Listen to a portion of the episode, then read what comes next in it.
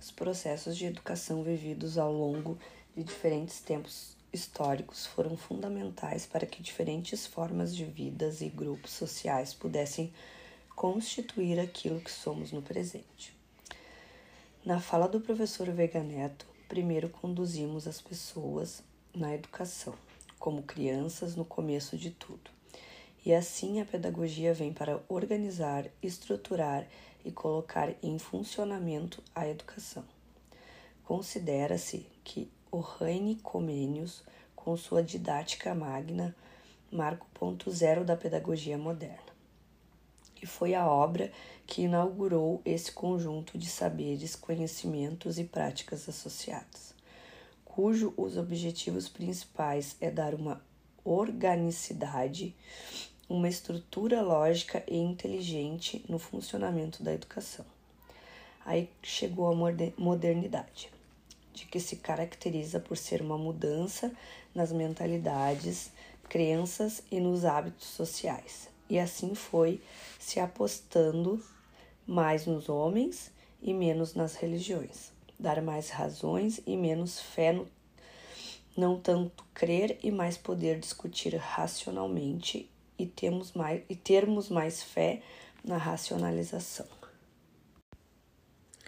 Qual a relação entre essas palavras comida, diversão e arte?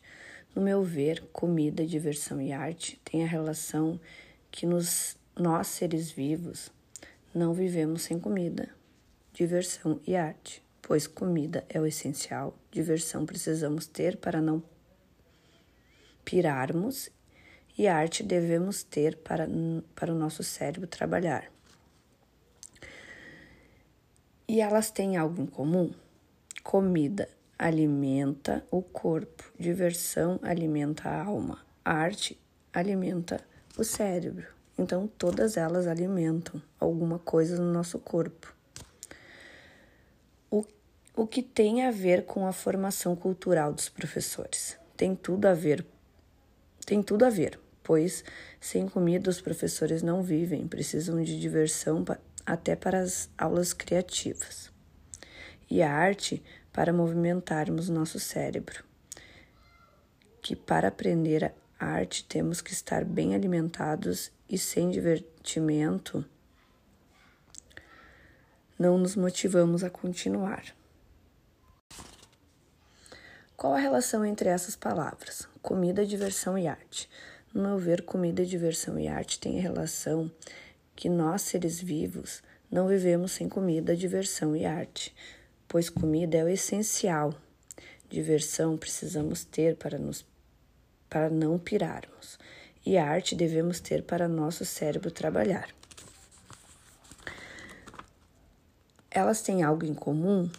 Eu acredito que sim, pois, no meu ver, comida alimenta o corpo, diversão alimenta a alma e arte alimenta o cérebro e todas elas precisam estar em conjunto. E o que tem a ver com a formação cultural dos professores? Tem tudo a ver, pois sem comida os professores não vivem, os seres humanos não vivem. Precisamos de diversão para tudo, até para criarmos uma aula criativa. Para que nossos alunos eles consigam prestar atenção e se divertir até, porque cada um aprende de um jeito. E a arte para, para nos movimentarmos, movimentar o nosso cérebro, os nossos neurônios, que para aprender arte temos que estar bem alimentados.